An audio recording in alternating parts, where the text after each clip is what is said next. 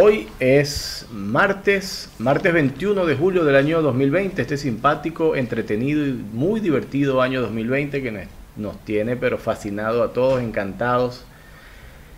Hoy una conversación innecesaria más, por cierto, a todos los que se conectan y pueden ver este material en algún momento de sus vidas, tanto por acá por YouTube o en Spotify, les comento que esto que van a ver hoy es totalmente innecesario, es una conversación que no tiene sentido, nadie debería de verla ni escucharla por ningún medio.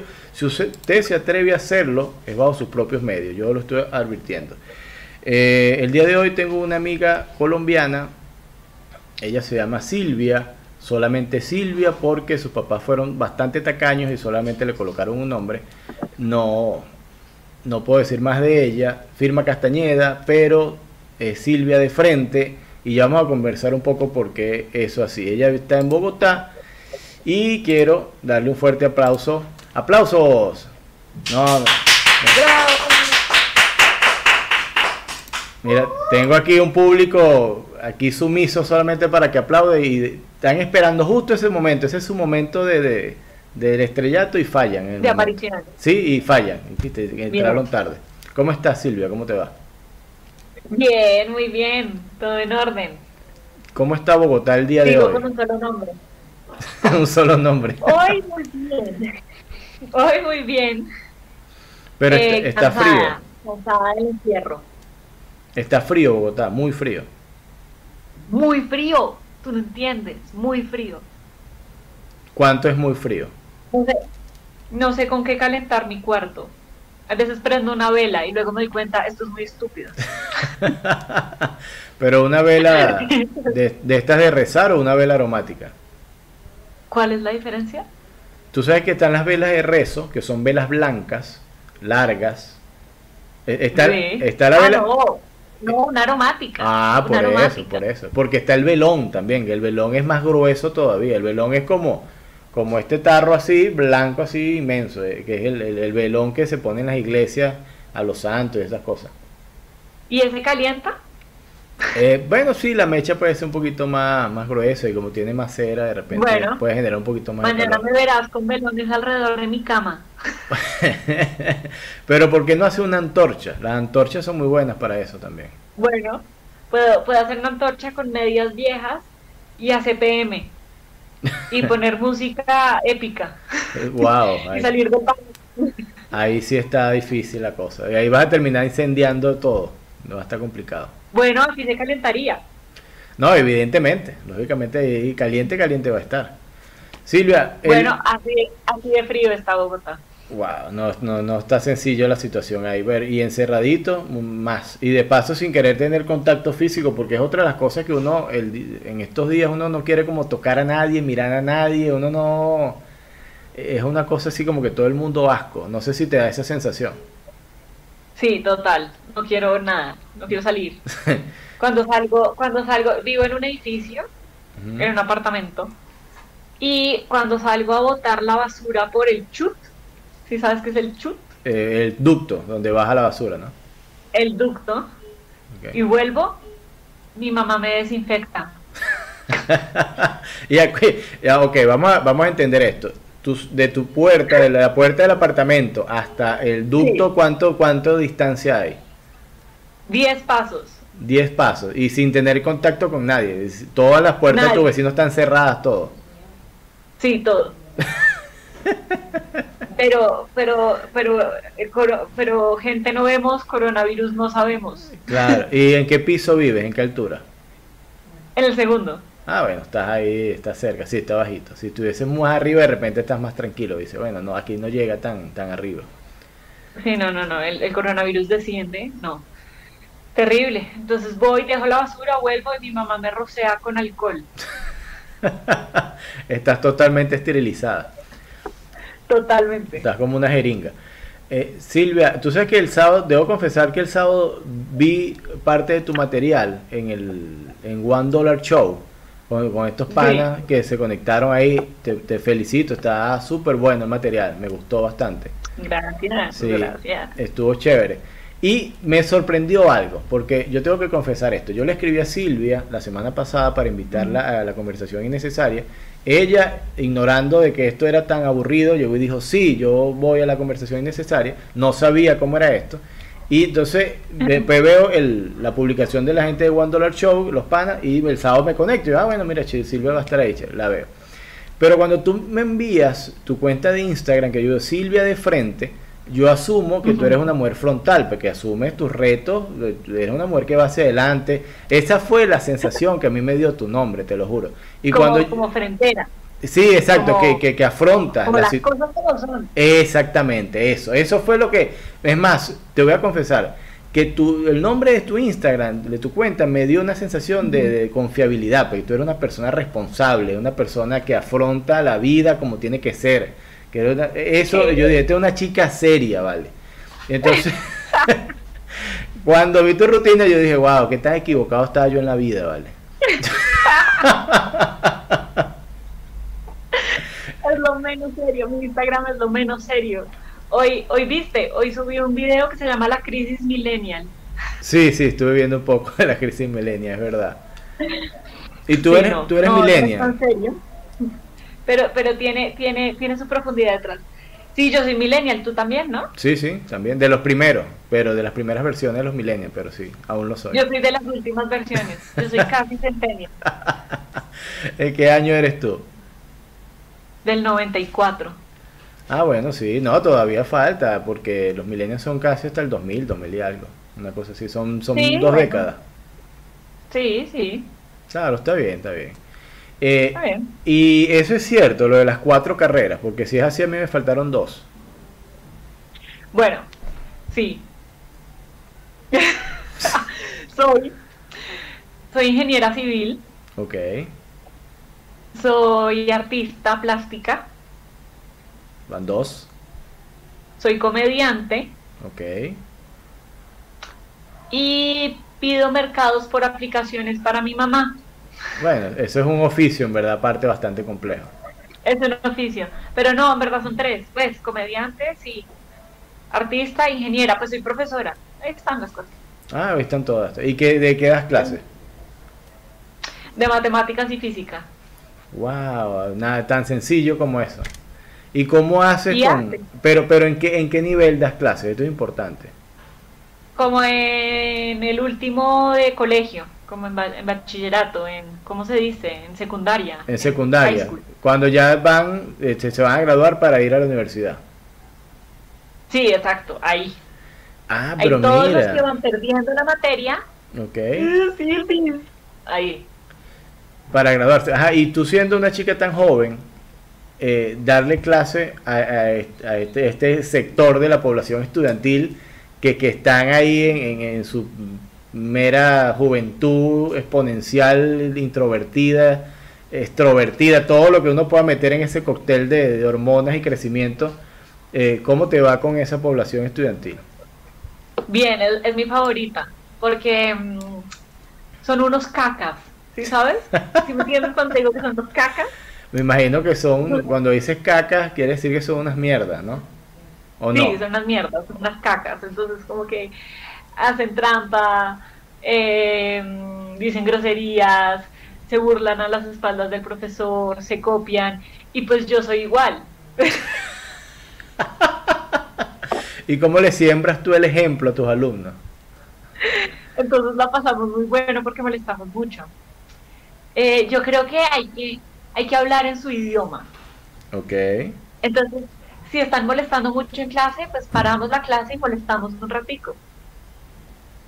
Ok, y, ponen tiempo, dice, vamos a 5 o 10 minutos de vamos a molestar, se prende la, la farra.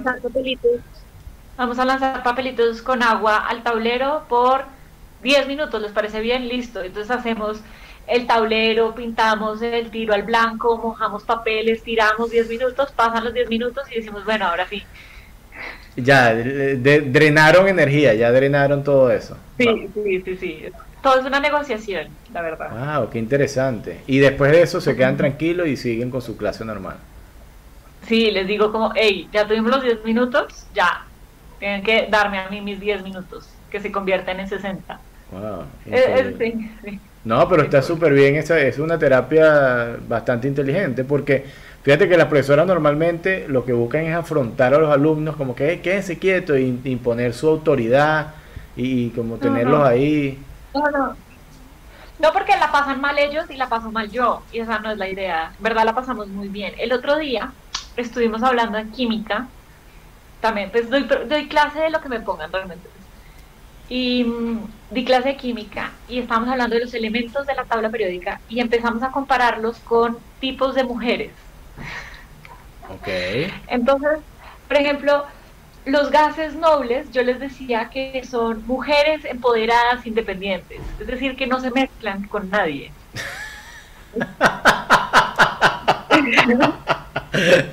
Eso está genial. Sí, y luego estaban los metales alcaí, que son como los sugar daddies, ¿sí sabes? Que solo quieren dar y dar electrones con tal de tener una pareja. Sí, es verdad, es un, intercambio absoluto. Sí, estaban los, covalentes, que yo digo que eso, es un matrimonio sano, porque ambos comparten. Ok. Y luego estaban las needy women, las, las mujeres necesitadas, que son de los la primera columna, que, que necesitan encontrar a alguien a quien pegarse. Entonces, entonces nos reímos bastante y, creo que aprendieron sus elementos, espero. Claro, es una forma pedagógica y didáctica de aprender cualquier cosa, porque lo están llevando por el camino de la comedia hacia que aprendan un concepto que, que es tal cual. Que es muy aburrido. Claro, si, lo ves desde el punto de vista técnico y teórico es una cosa súper aburrida. Sí, es verdad. Wow, pero está genial. Imagínate, yo te puedo decir que tuve una profesora en noveno grado, eh, en la secundaria. Ella me da biología. Ella se llamaba Josefina y es la profesora que yo más recuerdo en toda... Mira, pasé en primaria, del, primer a sexto grado, yo pasé por cinco colegios. En secundaria pasé por tres. Y, y de, ¿Ves? Eras una casa. Sí, y después en la universidad pasé por tres universidades también. Eh, entonces eh, te podrás imaginar la cantidad de profesores y, que, conocí y, compañeros de clase. Que, y esta profesora a mí me marcó porque tenía esa metodología de enseñanza. Ella enseñaba todo con un chiste, con una broma, se metía con uno, así.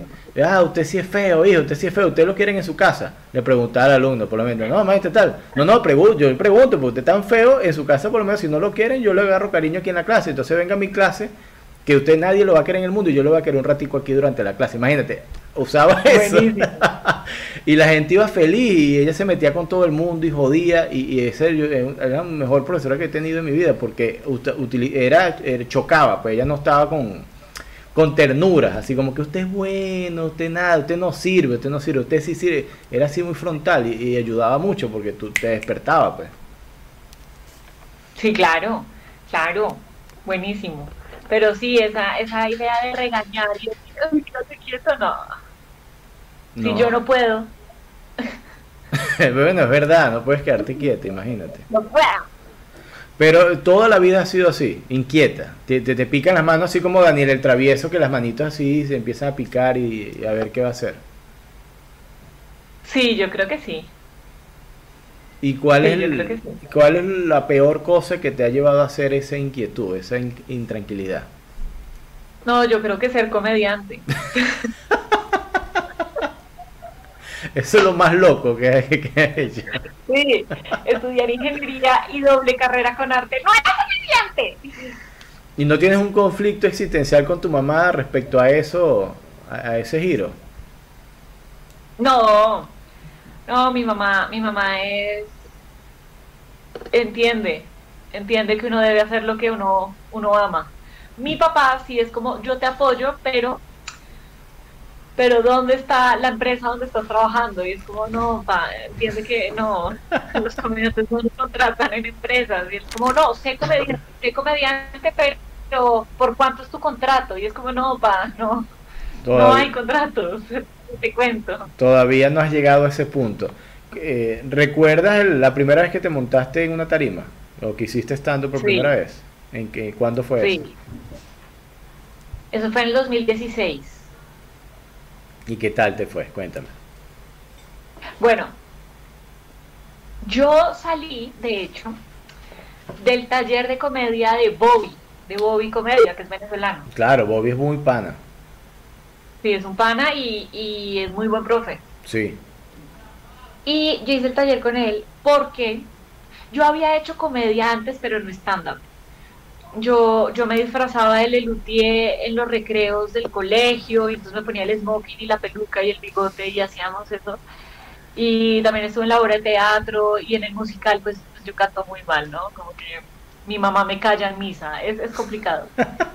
y, y en el musical del colegio me dijeron como no, no, no cantes, no.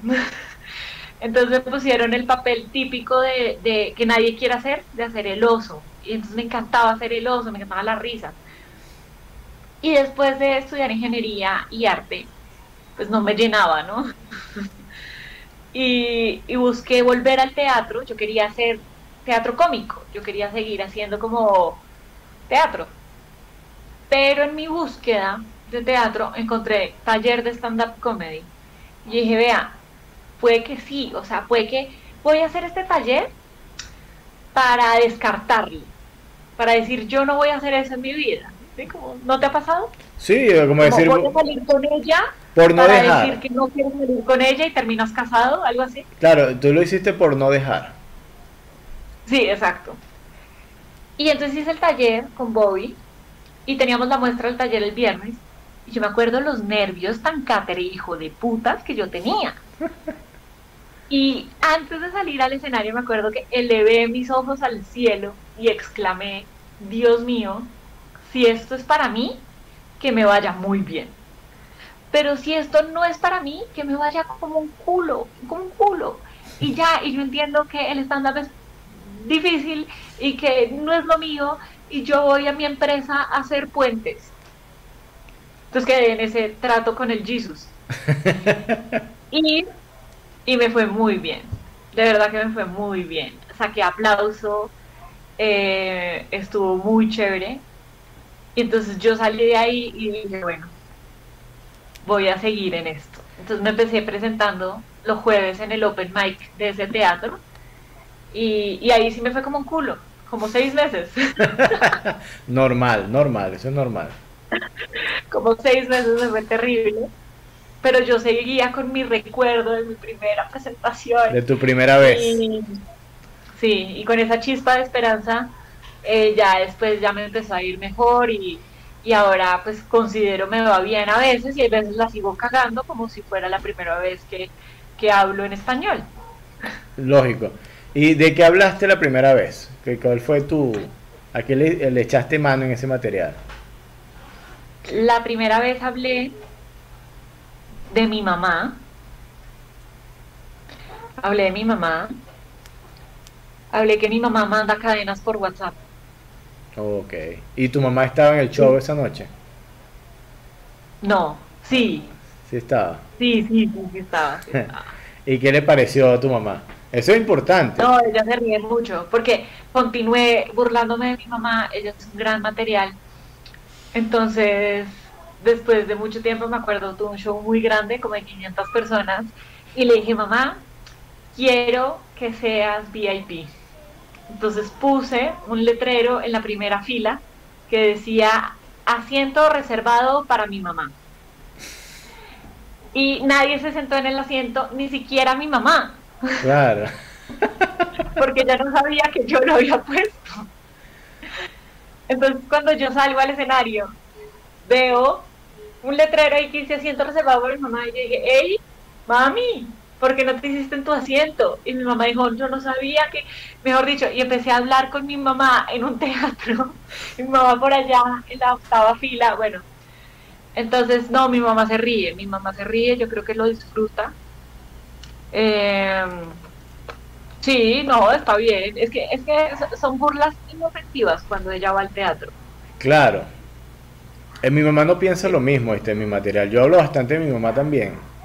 Y claro, yo Ajá. digo a mi mamá cosas sencillas, pero no, no son cosas ofensivas ni nada. Por lo menos mi mamá fue madre soltera y siempre fui un niño muy retraído, eh, eh, muy que habla muy poco, muy tímido.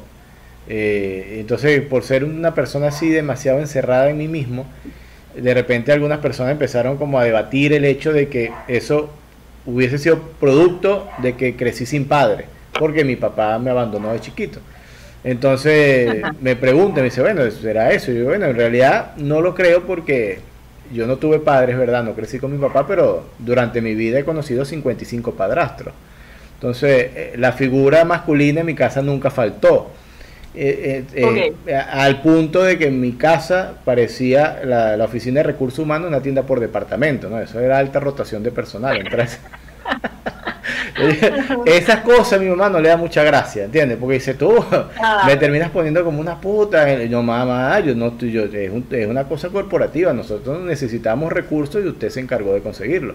¿Entiendes? No es, una cosa mala, ¿no? Entonces, claro, ahí hay muchas cosas, pero a la final mi mamá le encanta porque como ella es la que cobra, entonces a la final, bueno, con su vaina, ella va y cobra el show y, y no, le, no le molesta mucho después el, chiste, ¿no? Bueno, bueno, se, perdona, se le perdona al niño. No, no hay problema, pues no hay problema. Y de esas veces que te fue muy mal, recuerda una que te haya ido muy mal, en verdad, que, que tú dices, bueno, todo lo que tenía que salir mal, salió mal. Sí. No, varias. Em, no, o sea, bueno, en Open, pues cuando uno hace cinco minuticos, pues va y viene. Pero imagínate que nos llamaron a los millennials, que en ese momento éramos tres solamente haciendo comedia en Bogotá, a hacer una temporada.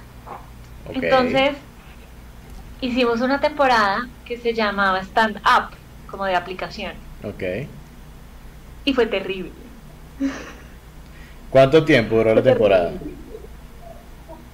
Duró como tres semanas, tres jueves o cuatro jueves. ¿Y por qué fue terrible? ¿Qué falló?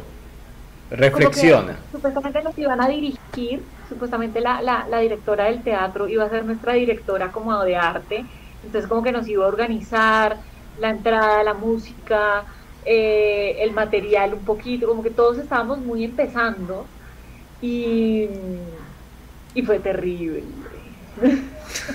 porque ella no nos dirigió tanto. Ustedes estaban a sus aguas, a sus aires. Nos abandonó un poco. Le salió una gira, ella es manager de otro comediante muy famoso y pues no lo quiero vender, pero era la, era la manager de Quevedo. Ok. Y Quevedo le salió una gira muy importante, entonces ella se dedicó a esa gira y, nos quedamos un poco desamparados. Y bueno, ahí más o menos organizamos la entrada, todo, pero el material, todo, no, no, no. Entonces yo me acuerdo que yo hacía 15 minutos. El primero hacía 10. Yo hacía 15 y el último hacía 25 quién paga por un show de 55 minutos. Le faltaban 5 para que fuese una hora. Claro. Ni siquiera una hora, entre tres, ¿no? Y, yo creo que con la canción del intro, como que ahí más o menos se completaba la hora. con el ubiquen sus salidas de emergencia. Pero, ajá, pero cuéntame algo. ¿Fue un desastre que fue gente a la, a la función? ¿Si iba gente? O, o... Sí, y el show. las primeras, las primeras como dos funciones fue gente. Y las últimas tres no, fue gente. Fueron como tres viejitas. Wow, claro. Terrible. Me acuerdo que yo salía, mira, ni una risa. ¿En serio? O sea, voy a aceptar algo aquí en este momento contigo. Busqué un chiste de internet, como chiste bueno de internet y lo eché. O sea, mandé el chiste a internet. Esto no lo debería hacer. Solo para saber si el problema era yo o el público. Wow. Y del chiste malo de internet sí se rieron. En serio, dice, bueno, estoy grave en la vida. No. Claro. No. Entonces eh, fue terrible porque nada de material pegó, la gente solo me miraba así. Como, ¿qué haces? Y yo allá parada dando lo mejor de mí. Y no, no funcionó nada. 15 minutos de sufrimiento para el público y para mí, y yo salía y me sentaba en el piso porque no me merecía sentarme en una silla. Sí, terrible. Y todo, y, pero fueron así todas las funciones, o no, no fueron así todas. Todas. Todas. O sea, fue todas, todas. O sea, eso fue todas. entonces el problema también está en el material, el, material todo estaba malo, ¿no? Todo malo, malo. Wow. Ah, ok, pero a raíz de eso me imagino que eso fue un trampolín. Eso tuvo que haber servido como aprendizaje, ¿no? Bueno, de los tres comediantes que hacíamos eso, solo sobrevivimos dos. Uno de esa temporada, porque a los otros dos también les iba muy mal, o sea, como que el anterior le dejaba el público tan abajo al siguiente que no había manera de levantarlo. Dios, qué eh, terrible. no, sí, fue terrible. Y eh, uno de esos desistió de la comedia, dijo, yo no, no, no puedo más con esto, esto estuvo terrible, y desistió y renunció a la comedia. Y solo seguimos el otro yo, y ya ahí como que fuimos arreglando material y luego de, pues, de una temporada tan patética, cuando uno le va bien, es como, ¡wow! Esto sí es lo mío. Claro, claro. Eh, eh, es difícil. Tú sabes que una de las cosas, una de las formas de probar material que yo encontré, porque estaba escribiendo cosas y, no encontraba como que el espacio de los cinco minutos para, para probar. Eh, yo me la paso jugando, yo juego béisbol y juego softball acá en, en Guayaquil. Y ese es una de, ese es otro de mis trabajos. Entonces yo, a mí me contratan para jugar, entonces yo voy a, a, diferentes ciudades acá del Ecuador a jugar pelota, a jugar, entonces ese, ese, ese es una de, de mi área, ¿no? Entonces, ¿qué hacía? Como me contrataban para jugar eh, eh, a, a, equipos que no conocía, yo iba a un equipo y me decía, mira, tienes juego el domingo a las 10 de la mañana en Cuenca. Y yo iba a enfrentarme, yo iba a reunirme con un grupo de personas de, panas que de repente conocía a uno o a dos, pero el resto no lo conocía. Entonces decía, este es un buen momento para probar material, porque como los equipos siempre se reúnen antes de empezar a jugar, yo decía, mira, yo quiero unas palabras. Y, agarraba esos dos, tres minutos y tiraba una, un pedazo de rutina. Mira, usted sabe que tal, que no tenía nada que ver con el juego, no tiene nada que ver que la estrategia, que cómo vamos a jugar, nada, nada. Y yo lanzaba el material ahí. ¿No les ha pasado que se montan en un camión? Eso. Tal cual. Y, y lanzaba el material y, la gente se reía, no sé, entonces decía, ah, mira, y entonces estaba pendiente. Ese era como mi espacio y como jugaba cuatro, cinco, seis veces por semana, entonces todo, casi todos los días estaba probando material. Estaba probando material y la gente ni se enteraba. Muchas veces, ah, este, este carajo es loco, pensaban, este no sé qué. Pero yo lo que estaba haciendo era probando mi material y entonces iba filtrando. Y cuando me tocaba presentarme, entonces ya yo, decía, bueno, esto ya por aquí ha avanzado algo, por esto no, esto no lo digo. Eh, eh, es algo muy loco. Y yo les digo a todos, mira, si tú puedes conversar con alguien que no sabe qué es lo que tú estás haciendo, suéltale el material. Así, un chiste corto, lo que sea, tal, suéltaselo y ve la reacción. Porque si la gente se ríe sin saber que, que lo que tú estás haciendo ya está estructurado, eso quiere decir que eh, ya cuando la gente esté pagando para estar en un sitio, escuchar comedia, debería, entre comillas, funcionar. Pues. Ese, ese es una, como una fórmula, ¿no? Ok. Esa es una fórmula y me ha, funcionado este, bastante bien. no, pero sí funciona. Claro. a veces uno está con amigos y uno dice, vea, y justo llega el tema, ¿no? Que uno está trabajando. Y entonces uno empieza, pi, pi, pi. Claro. ¿Tú sabes cuál es el otro reto? Eh, hacer reír a un chino y hacer reír, a, en dado caso, acá en, en Ecuador, a, la gente de la sierra, los paisanitos, ellos son muy, ellos tienen, tienen las tienditas donde venden víveres y esas cosas, y son muy encerraditos y, hablan muy poco. Entonces, cuando yo llego a la tienda, que tengo cerca de la casa, me pongo a contarle cosas y le empiezo a sacar conversación y hago que se rían. Entonces yo digo, si yo hago reír a esta gente, que es tan seria, tan cerrada, a los chinos también, cuando voy a comprar comida a los chinos, no hasta que no se ríen no me voy. Entonces es una forma de medir, porque ese es un público extremadamente difícil, porque ellos están es por venderte, ellos no están ahí para que tú lo hagas reír. Muchas veces te, miran hasta feo, pero ese es un ejercicio bueno, porque tú estás chocando ahí con y tratas de romper esa barrera. Está bueno, está bueno, el reto. Sí, es un reto, es una, es una cosa muy, muy puntual. Por, por ahí te vi en una foto que estaba en un escenario con Reuben Moral. Morales. Sí, Reduen es lo máximo. Eh, muy amigo, muy querido. Claro, él está ahorita por allá, hace unos días conversé con él. él. está pendiente de ir para acá también porque tiene que hacer unos talleres acá. De hecho, eh, según la planificación que se tenía coordinado, ya el taller tenía que haberlo dado como tres meses, hace tres meses aquí, ¿no? Pero bueno, ya sabemos todo por lo que estamos pasando. Pero, pero súper bien. No, no, súper bien. Cool. Sí. ¿Tú sí entiendes cuando digo chévere? Sí. Sí, claro, chévere es chévere. Chévere chévere. Sí. Una vez... En es un gran profe. Sí, es mucho...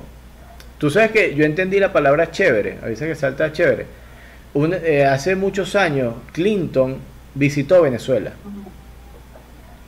Y en, el discurso que da cuando visita Venezuela, que de despedida, él dice, oh, me voy. La única palabra que dijo en español, Venezuela está chévere.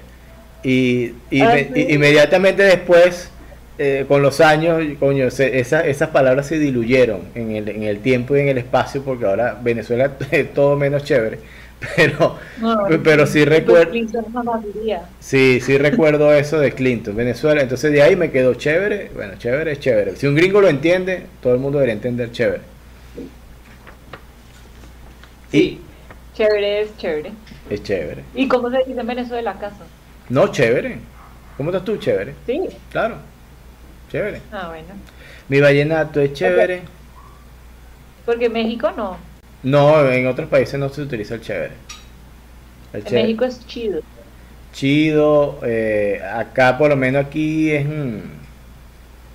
aquí es, de ley, aquí todo está bien, de ley que está bien. Es así como que súper bien, pero... Pero no, chévere lo en Medellín es charro. Charro. Charro. Yo no sé qué, qué tiene la ch de chévere. Sí, bueno, pero es que las palabras con che sonan bien. Mira, Chespirito, el Chavo. Sí, son cool. Son como, sí, son chéveres. Menos Chávez. La única palabra mala por che es Chávez. Esa es la única que es la cagada.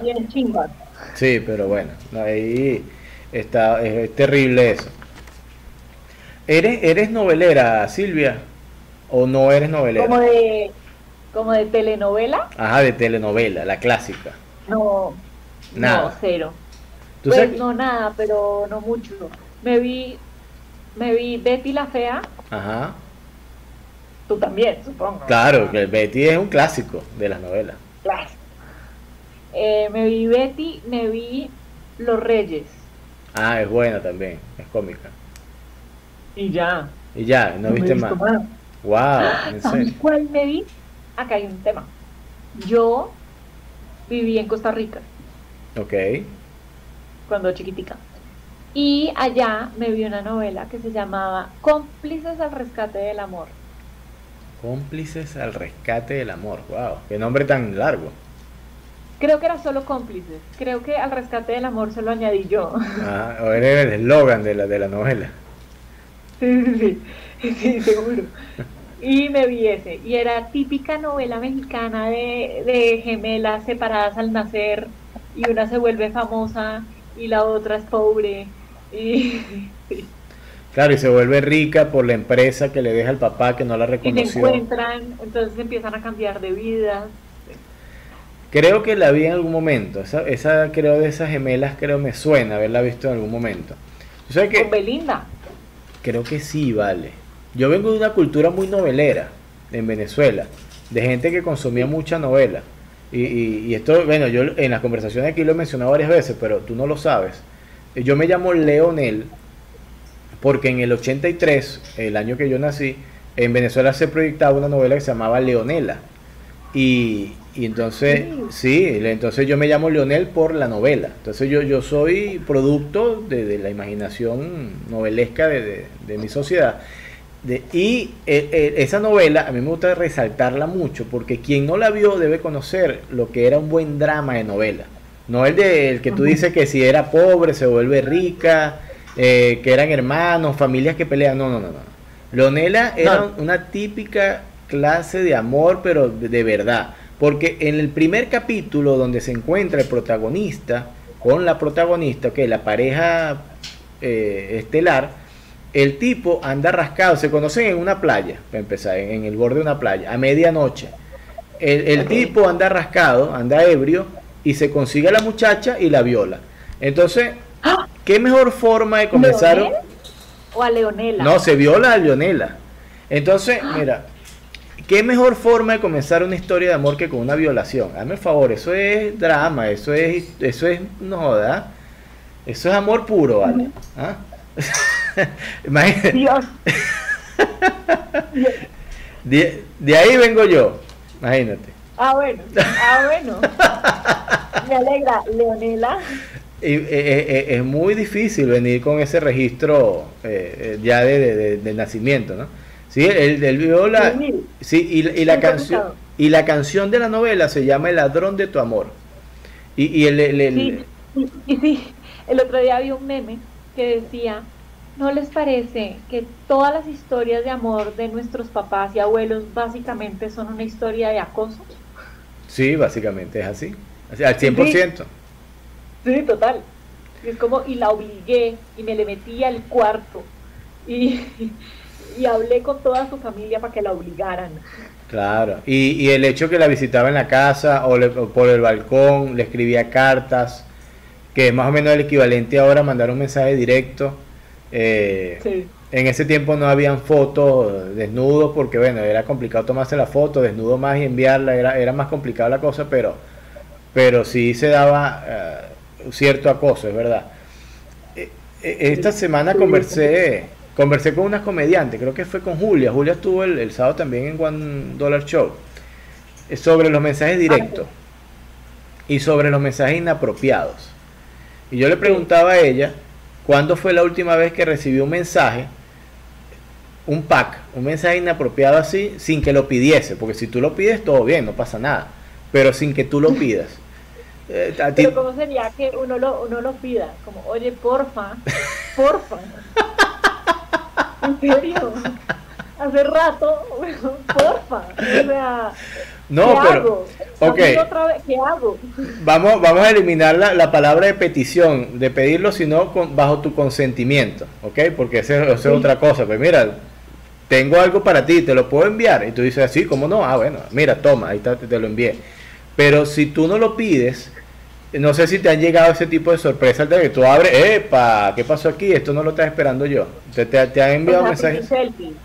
Exacto, te, han- te han llegado mensajes así. Sí. Ajá, ¿qué, Qué qué has, mierda. qué has hecho? ¿Qué has hecho? Cuéntame. ¿Cuál ha sido tu reacción? Es que ah, yo tengo miedo porque ya, ya Instagram sabe que eso pasa, ¿no? Entonces, cuando alguien con el que nunca has hablado te envía una foto, te aparece borroso y te dice, eh, esto es, pues, no sé, estas imágenes, no sé, autorizas mostrarte esta imagen, no sé. Ok. Entonces es como, es como la imagen de Schrödinger, ¿no? Porque, porque puede ser y puede no ser. Está ahí, ahí, pues. Te da curiosidad y a la vez desprecio. Sí, es como, ¿qué tal que sea una foto mía caminando por la calle? No tengo tantos fans. Pero, pero, pero, ¿qué tal que sea un pipi selfie? Yo no lo quiero ver, no, no quiero, no, no, quiero. Entonces, es, es complicado. Entonces, primero, paso número uno, investigo el sujeto. Ok. Y entonces los toqueo. Entonces lo, lo miro su perfil y digo, no, es, es guapo, es de mi edad, probablemente lo conoce alguien que yo conozco, no sé, no, no sé. Entonces ahí yo digo, bueno, mostrar foto. Pero hay veces yo sí veo un, un, un semblante y un calibre de personaje que yo digo, Esto está fijo me lo seguro. mandó y fijo es feo. Claro, imagínate. Ahí, ahí, ahí ya, ahí hay el descarte total. Entonces juzgo, juzgo duro al, al, al libro por su portada, pero creo que es la única manera. Y, y sí, sí me han llegado pipi selfies y hay, hubo una vez que puse nada muy chiquito.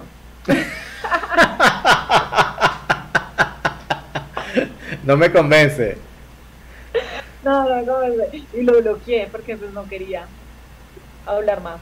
Pero de Claro. resto, ya le ignorar, chao, no, no, no, no me interesa. No, gracias. ¿Para qué hacen esto? Qué humillación. Sí, es, es todo un tema, ¿viste? Es todo un tema. De hecho, yo esta semana escribí una, columna, una columna, escribí del pin al pack. porque esta década básicamente se fue la trayectoria de, que comenzamos a comunicarnos con este tipo de mensajería ilimitada. Eh, no sé si tú recuerdas, es que eh, los SMS, cuando tú mandabas un SMS, tú no escribías hola, nada más, porque tú ahorita no mandas hola, y después, hey, hola, ¿cómo estás? Bien, no, no, antes uno escribía hola, es fulano de tal, mira, quiero esto, ta, y aprovechabas los 140 caracteres porque cada mensaje contaba. Claro, costaba dinero, tú no, no, no te podías dar el lujo de, estar enviando muchos mensajes y tú los contabas, me quedan 30 mensajes, me quedan 40 mensajes, eh, eh, era dinero. Eh, ya después llegó BlackBerry y empezó con el ping. ¿Tú tuviste ping alguna vez? Sí, claro, dame el pin de tu BlackBerry, claro. Eso era clásico, dame el pin. Clásico, clásico. Los mensajes en morado que se mandaban a todo el mundo de no sé quién se perdió. Sí. ok, ¿alguna vez no le diste el pin a alguien o, alguien te pidió tu pin o tu información y por no tener pin lo negaste, lo descartaste, así como que no tienes pin, no estás a mi altura comunicacional? Es que yo era muy chiquita, pero yo creo que sí. Yo creo que sí. Yo creo que sí. a los siete, no. Claro, porque imagínate. Como que no estás a mi nivel, necesitas tener pin. eso era muy común, demasiado común. Sí, ok, ok. Entonces del pin al pack. Del pin al pack. Una década. Del 2010 al 2020 pasamos del pin al pack. Sí, complicado, ¿no? Sí, bastante. ¿Tú qué prefieres, Silvia, playa o montaña? Playa. ¿Prefieres la playa? ¿Por qué te gusta más la playa? Porque en la montaña hace frío. Y en la playa hace calor, bueno, eh, puede ser. Eh, y ah, muy profunda. ¿Y, por qué, y, porque en la montaña da mal de altura? Bueno, sí, tienes razón. Eh, bueno, todo es gusto, yo no, igual no, no, no, no, no estoy para cuestionar a nadie. Si te gusta la playa, te gusta la playa, pues ¿cuál es el problema?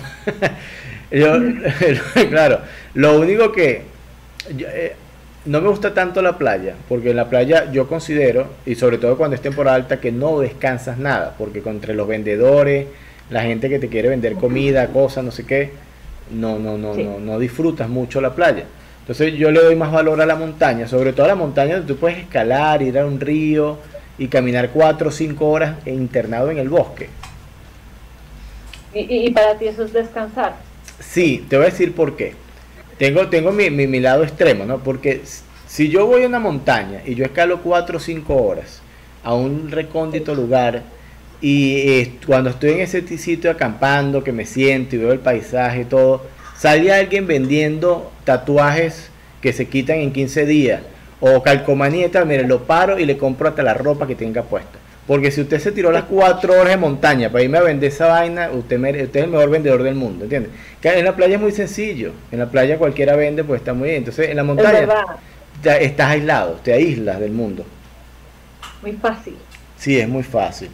¿Prefieres un soleado día o una oscura noche? Yo creo que un soleado día. Eres, eres, una chica playera, en verdad. Eh, sí, está bien. ¿Qué te gusta bailar?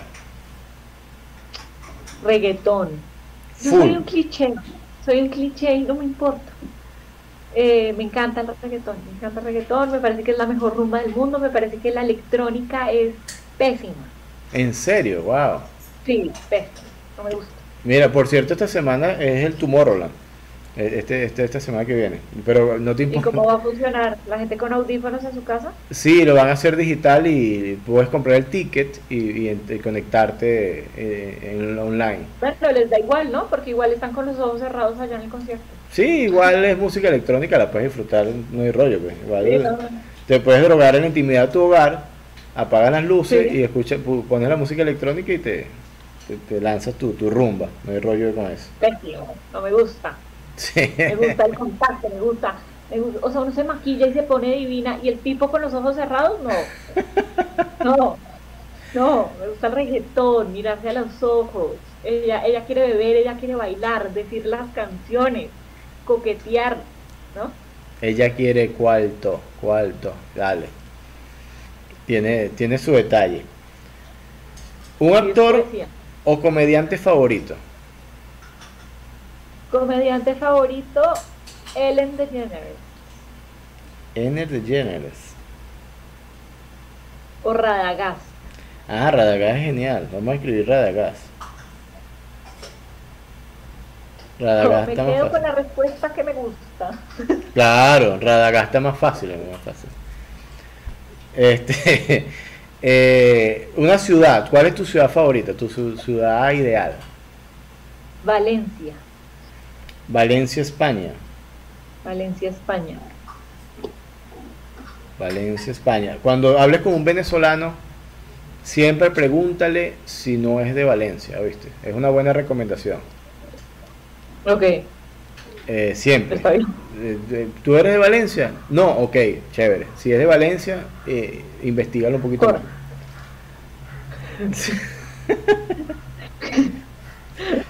Eh, después te, te, explico por qué. ok, ¿tu actriz favorita? ¿Actriz favorita? Yo creo que Jennifer Lawrence. Ok. Es la de los Juegos del Hambre. Sí. Es genial ella, en verdad que sí. Y una canción que, tú escuches y te dispare de una. ¿Cómo dispare cómo? que te dispare. O como que me enrumba. Exacto, que te enrumba de una vez. Tú escuchas esa canción y tú dices, esta es la mía. Eh, me rehuso. Me rehuso. ¿Ese es de qué? ¿De quién? ¿Qué, qué, eh, Disculpa mi ignorancia. no saber de quién es, ¿no? No, no, no sé. Me rehuso a saberlo. Uf, muy buena.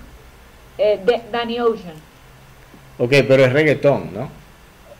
Reggaetón, uy, claro, claro. Pero otra que me enrumba puede ser eh, cualquiera de Juan Luis Guerra. Ok. Me rehuso, imagínate. Yo te, te, te confieso, Juan, de reggaetón sé que no sé, que los cantantes usan autotuning para, para cantar. Sé muy pocas cosas de reggaetón, en verdad, que, los cantantes que más fama tienen son los que cantan con una pepa aguacate en la boca. Cosas así, pero pues, no, no sé mucho de reggaetón, no, no, no, no, no, no, sé mucho en verdad. No sé Sí. ¿Y cuál es tu color favorito? Rosado. ¿Y qué, podrías comer todos los días? Chocolate, brownie. Brownie. De hecho, como todos los días. ¿En serio? Pero tú eres delgada, ¿cómo haces? Ah, vomito. No, mentira. Uy, qué chiste tan pesado. Em, no, no, no. No, no sé, eh, corro. Corro. Pero ahora, ¿cómo estás haciendo encerrada? ¿Cuánto? Pero, eh, yo no sé, yo estoy, eh, estoy aquí especulando. ¿Cuánto mides? 1,65. Ok. ¿Y pesas? 58. Está bien. Está bien. Está bien, claro, está proporcional, súper proporcional. Está bien. Como brownie.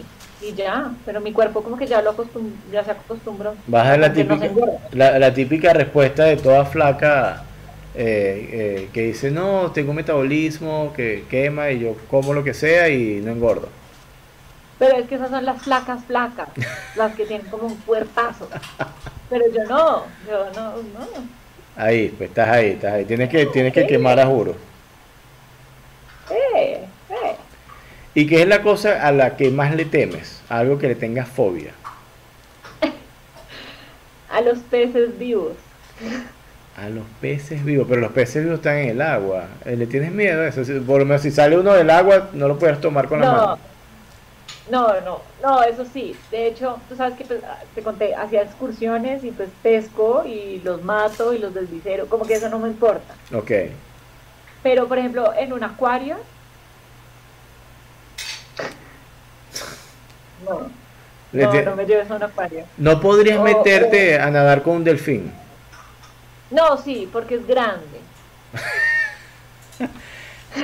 ya va, ¿Le, tienes miedo a los pequeños? Sí, uy, pucha, sí. Sí, entonces mira lo que pasó. Te voy a contar. Te, escucho. Estábamos en algún lugar del mundo, en algún día de la historia, y había como, como esos sitios donde uno mete los pies para hacerse el pedicure y vienen todos los pececitos y te comen la piel muerta. Ok, ok. Sí. Entonces yo no sabía que yo tenía esta fobia. Esto fue hace un año, hace dos años. Y, entonces yo, estamos mi mamá, mi hermano y yo, y fue como, mami, vamos, metamos los pies acá, súper chévere. Entonces pagamos todo y cuando fui a meter los pies al agua, me entró un pánico que yo nunca había sentido en mi vida. Los, los pececitos venían muy rápido hacia mí a comerme. Entonces saqué los pies y yo, Y empecé a gritar muy duro, en, en pánico. Y entonces mi pánico me hizo reír. Entonces yo reía y lloraba mientras elevaba los pies al cielo con tal de no meterlos al tanque con pececitos. Y le tengo mucho miedo a los pececitos. Wow, qué historia tan genial. Te enteraste en ese instante que eras, no sé, pecefóbica, será la palabra. O pececitofóbica. Sí, yo creo. No, o sea, sí, sí, sí, sí, sí. y no, si más me crees, sí. Ok, ok. ¿Y no investigaste cómo se llama esa fobia en particular? Ya la busco. Dale, búscala a ver. sería interesante saber eh, cuál es el nombre. Pero, pero, pero Ictiofobia. Ictiofobia. Wow, eres una ictiofóbica. Voy a anotar eso. Sí. Ictiofobia. Pero a los peces vivos. A los que están para comerse, no. A eso le das diente y ya. Sí, porque pues no me vienen a comer a mí. Ok, y este es un tipo de cosas que, por ejemplo, si tú entablas, empiezas a conocer a alguien y le dices, mira, wow, antes de que esto avance más, tú necesitas saber algo de mí. Yo soy ictiofóbica.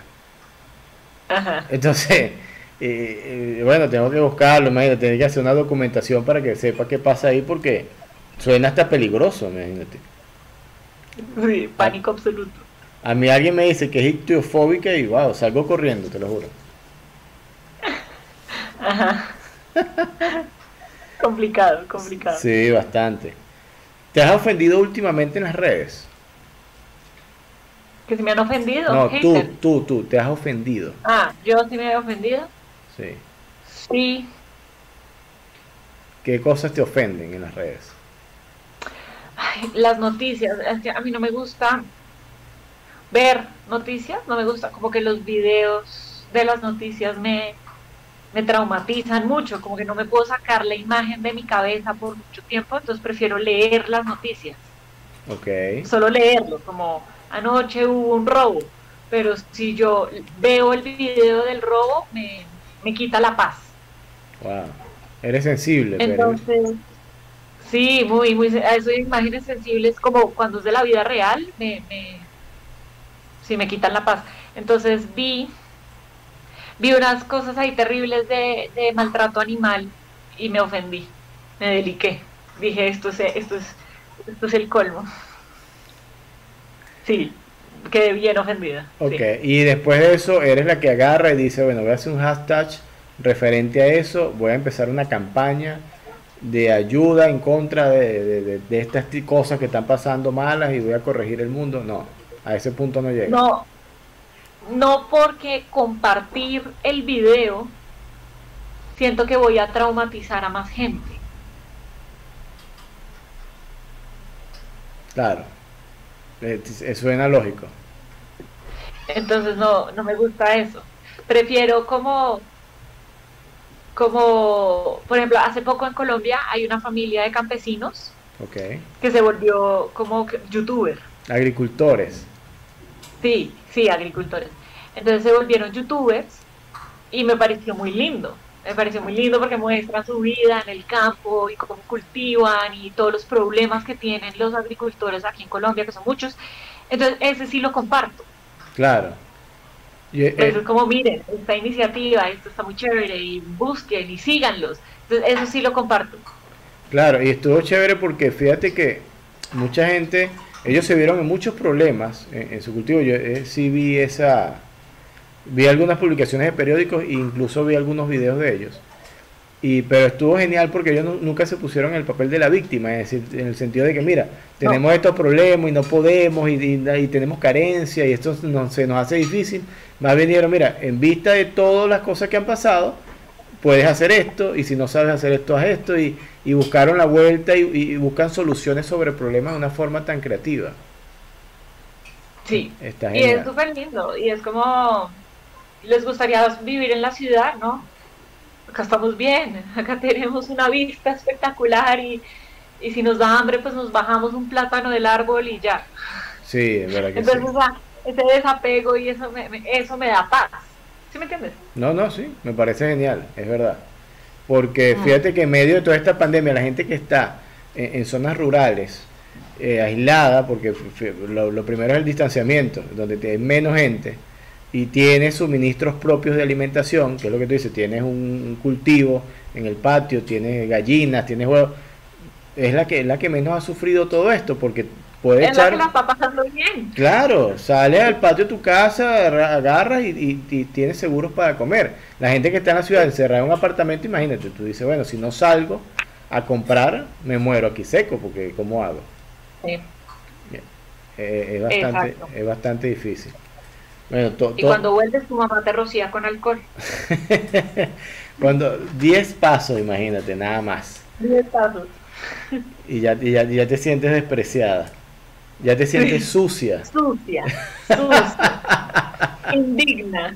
Claro, ya no eres digna de este hogar. Qué terrible. Me siento sucia. ah, no, cuando hago mercado me toca bañarme. Ah, bueno, también. Bueno, te confieso, yo te comenté antes de empezar el programa que yo fui a hacer mercado hoy y llegué inmediatamente salí corriendo a bañarme y a quemar toda la ropa que cargaba puesta. Entonces, ya te, cada vez tengo menos ropa, pues. Es terrible. Pero fuertísimo. Total. Silvia, te tengo que hacer una pregunta final, una de las preguntas finales. Cuéntame. Ya tenemos una hora conversando. Te agradezco el tiempo porque sé que era una mujer muy ocupada, con muchos compromisos, ha dejado de salir hoy martes a hacer muchas cosas en Bogotá para estar en tu casa. Ir al y todo. Claro. tengo la basura. para conversar el día de hoy y, te agradezco en verdad la gentileza que has tenido.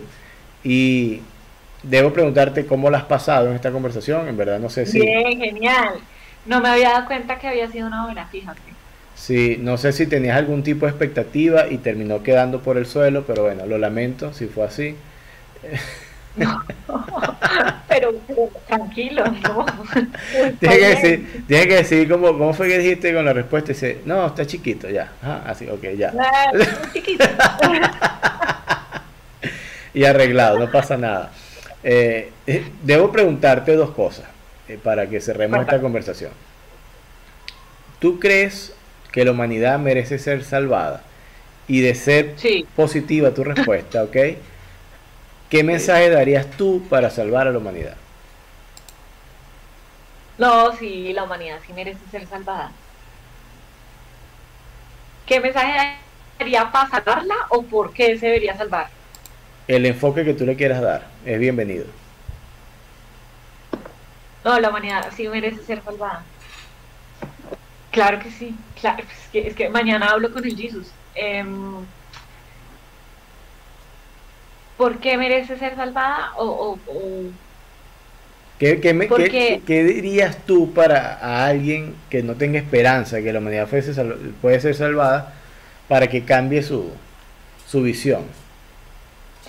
Es que yo creo que todo, todo se reduce como a la, a la libertad. Porque la gente confunde la libertad. Cuando uno es libre, uno es muy, muy feliz, porque uno se desapega de todas esas cosas que no lo hacen feliz y uno no es esclavo de esas cosas. Pero, pero hay gente que cree que la libertad es pues volverse mierda, ¿no? eh, salir y hacer la mayor cantidad de estupideces que puedas hacer, eso es la libertad. Y, y terminas siendo esclavo de esas estupideces. Y son errores honestos por no saber que puedes terminar siendo esclavo de muchas cosas. Entonces yo creo que en la medida que, que nos podamos salvar unos a otros y mostrarnos cuál es la libertad, el, el, desapego, el no necesitas nada para ser feliz, nada. Pucha, pues te salvas de todo. Y todo el mundo se merece eso. Genial, genial. Están geniales tus palabras. Gracias Silvia por, por esa, esa profundidad. Fíjate que comenzamos. Nos vemos en el próximo capítulo de Teología 4. Claro, imagínate, comenzamos hablando de todo un poco y terminamos de una forma tan solemne y tan, tan sobria. Esto parece una conversación de, de intercambios intelectuales. sí, total. Ok. Mira, debo despedir, Silvia, te agradezco eh, el haber participado en esta conversación innecesaria que estoy súper convencido de que te diste cuenta que el espacio es totalmente innecesario. Totalmente innecesario. Así o sea, totalmente innecesario. Ya tan pronto debo despedir, estas palabras no quería decir. Lamento todos deban de oír. Disculpen el drama, nada de sufrir. Me despido de esta manera, no como a la llanera, tampoco con una canción. Mañana venimos con otra conversación. Recuerden que son diarias, así resulten innecesarias. Aplausos. Chao, Silvia. Bye, bye.